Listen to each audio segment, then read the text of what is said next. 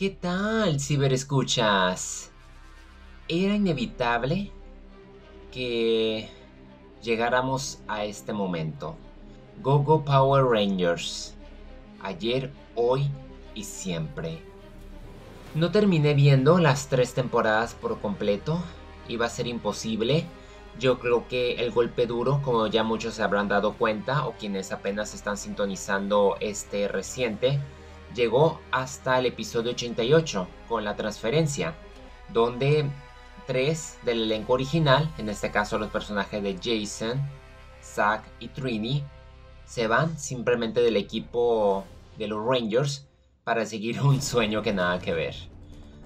En su lugar, pues entraron los nuevos y a los meses después tuvieron la oportunidad de protagonizar la película. Que hasta la fecha me sigue gustando, no tengo nada en contra de ellos. Siendo niño no presté tanta atención, yo seguí. Y llegué de nueva cuenta hasta Turbo. Y ya hasta que Tommy se retiró yo dije hasta aquí llegué. Me trae muy buenos recuerdos, ahora empiezo a comprender por qué me gustaban tanto hace 30 años cuando inició. Era una locura, una fiebre, todos estábamos enamorados de Kimberly. Lo reitero de nuevo, me doy cuenta que mm, de verdad yo me gustaba más Trini y yo estaba como que bien pegado con Tommy y sí era bastante popular, pero creo que la verdad Jason era muy bueno. Entiendo también eso. Antes de irme al especial del 30 aniversario, quise ver los tres capítulos en los cuales Kimberly se despedía. Jo Johnson comentó que ya había llegado el momento y ella quería descansar y quería hacer otros proyectos. La verdad que me decepcionó bastante porque yo esperaba como que algo más profundo y todo fue como que muy rápido. No sentí que Amy Jo Johnson hubiese tenido la despedida que tanto se merecía, quizás la consiguió en Turbo o en la aparición de la película de los Power Rangers en el 2017.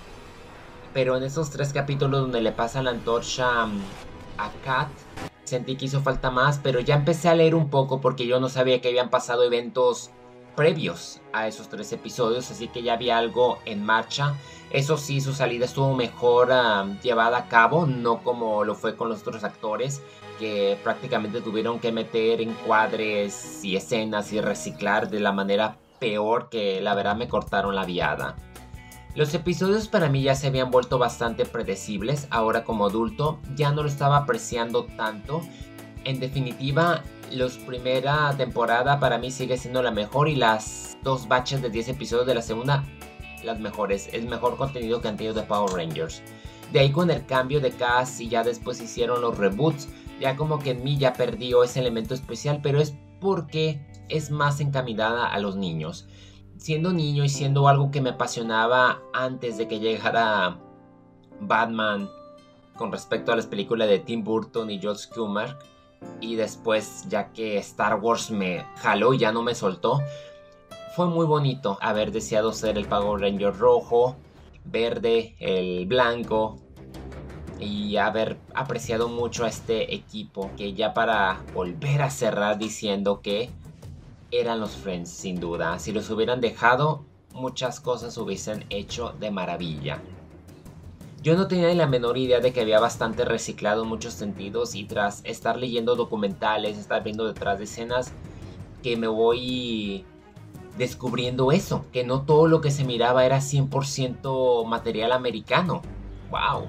La verdad que sí me impresionaba. La única producción que ha sido 100% ha sido la película lanzada en 1995 que yo recuerdo aún cuando jugaba el videojuego en Sega Genesis me fascinaba y cuando iba mm, a Tecate en el trabajo de mi padre había una tienda que te rentaban el PlayStation y el Super Nintendo y me ponía a jugar los Power Rangers.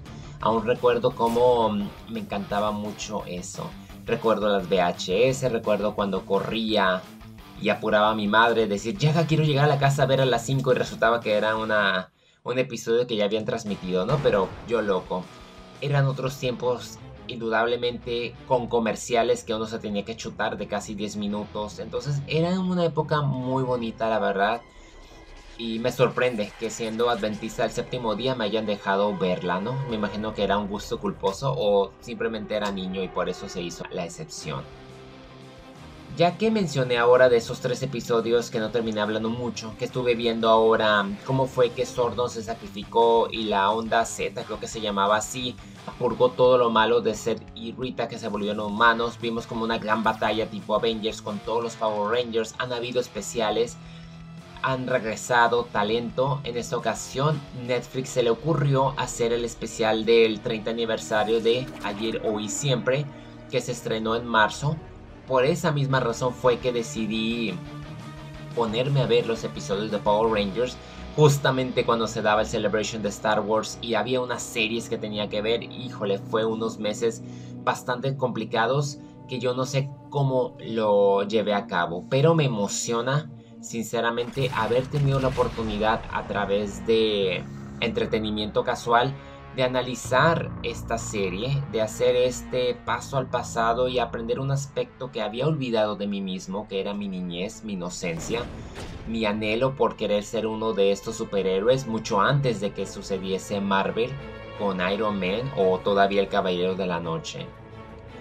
Este especial es muy bueno, los efectos especiales mejoraron bastante, hicieron unas adiciones, Roborita está fenomenal. Yo siento que es una antagonista poderosa. Me cuesta como que un poco de trabajo que haya transcurrido un año. Que tengamos que haber llegado así como que de golpe, como yo que no tenía ni la menor idea de lo que había pasado con los Power Rangers después de Turbo, pues ya tras ver los especiales o ver detrás de escenas, ya como que, o ver resúmenes, me ayudó bastante a entender un poco la historia y ya cuando volví a regresar a ver esta película de 55 minutos que te agarras del primero hasta el último minuto, pues la verdad que está muy bien hecha. Obviamente me duele el desastre de la transferencia de que me hayan despedido a tres actores cuando eran muy buenos y aquí en Netflix lo saben y lo resaltan. En especial con las últimas dos fotos al final del elenco que devastador. Lo de Tang, Jason David Frank. Devastador. Casi casi pudieron haber caído en los errores de los episodios 80 al 88 por no contar a los originales. Aquí solamente se escuchan sus nombres referenciados y se ven en trajes y los sacan de encuadre. Que yo creo que funciona a la vez porque así el enfoque estuvo en Walter Emmanuel Jones, quien regresa como Zack Taylor, y David Joss como Billy Cranston, el Blue Rangers, quien es el que tiene como que una empresa que es Constant Tech, me dio la impresión como tipo Tony Stark y funcionaba bien. Steve Cárdenas debo de admitir que aquí salió mucho más simpático como Rocky de Santos y Catherine Sutherland como Catherine pues me gusta. Me gusta el homenaje que le dieron a Charlie Kersh como Min Kwan, que era la hija de Trini. Se parece bastante y tenía su esencia y me gustó mucho que al final junto con Walter y David hayan hablado de ciertas aventuras que pasaron con ella y me recuerda bastante cuando empecé a ver los episodios y me brindó bastante nostalgia. Sí siento como gacho que Amy Jo Johnson no haya querido regresar, pero como mismo David Joe lo dijo, espera que con ese especial en el futuro puedan haber más reuniones y a mí me gustaría la verdad muy de vez en cuando, ya que una serie la verdad yo ya no creo que la seguiría, pero este tipo de película especial me gusta bastante es un poco complicado de ver por el paso del tiempo, decir, wow, 30 años y se ven bien, o sea, sabiendo que en ese entonces eran adolescentes y aquí ya son hombres maduros en sus cercanos a los 50 años, es muy impresionante darte cuenta de lo mucho que uno puede crecer, de todo lo que ha transcurrido, de la tecnología de ese entonces a lo que es hoy. Es muy fuerte la verdad cuando te metes de lleno, ¿no? Y haces como que ese portal a tu pasado. Muy impresionante, la verdad que está muy bien hecho en lo que cabe.